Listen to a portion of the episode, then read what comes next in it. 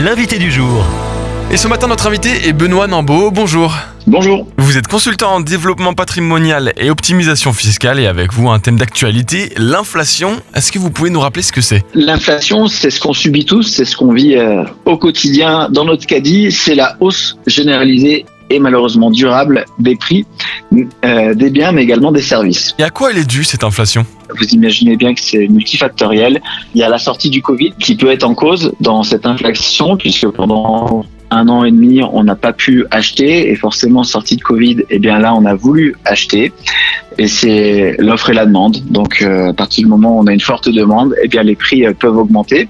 Et puis les entreprises qui ont souffert pendant le Covid ont aussi pu euh, doucement réaugmenter leur prix. On a la guerre en Ukraine et puis on va avoir euh, encore d'autres euh, mécanismes qui viennent qui sont peut-être un peu plus compliqués. Et elle touche qui particulièrement cette inflation? L'inflation touche tout le monde et l'inflation et l'augmentation des taux nous amènent dans un climat où même pour les plus riches, c'est devenu compliqué également d'emprunter de l'argent et puis ils peuvent emprunter moins. Donc si les gros investisseurs empruntent moins d'argent, ils investissent moins dans l'économie et ça retombe sur tout le monde.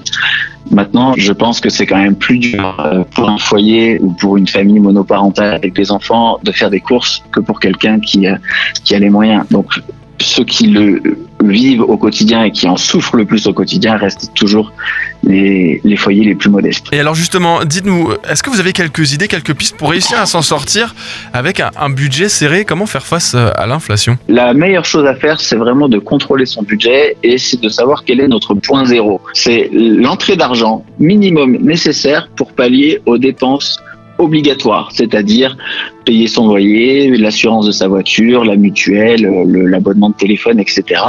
On fait ça, on met ça dans un tableau et ça nous donne une certaine somme. Et c'est combien est-ce qu'on a besoin d'argent pour payer ce minimum-là?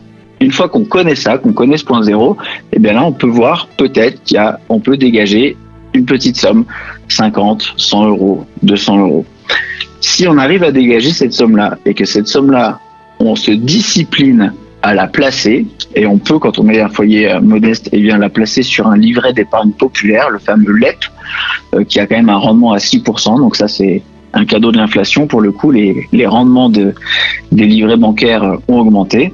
Eh bien, en prenant cette habitude-là de placer ces 50 euros, eh bien, on va pouvoir se créer une épargne de précaution qui sera nécessaire dans certains moments difficiles. Mais si on prend pas cette habitude-là de sortir ne serait-ce que 50 euros tous les mois pour les placer, eh bien, je peux vous dire quelque chose, ces 50 euros-là seront partis très très vite. Donc, établir un budget, c'est la meilleure chose à faire euh, pour s'en sortir. Et est-ce qu'elle va durer cette inflation? Elle risque de rester là, hein, c'est quelque chose de durable. hein. L'inflation, c'est pas pour quelques mois et les prix vont descendre, ça ne marche pas comme ça. L'histoire le montre très bien. Une fois qu'on s'est habitué à vendre un produit à un certain prix, eh ben, on ne le pas moins cher quelques temps plus tard. On vous retrouve sur tlminvest.fr. Merci Benoît Nambeau, consultant en développement patrimonial et optimisation fiscale. Avec grand plaisir.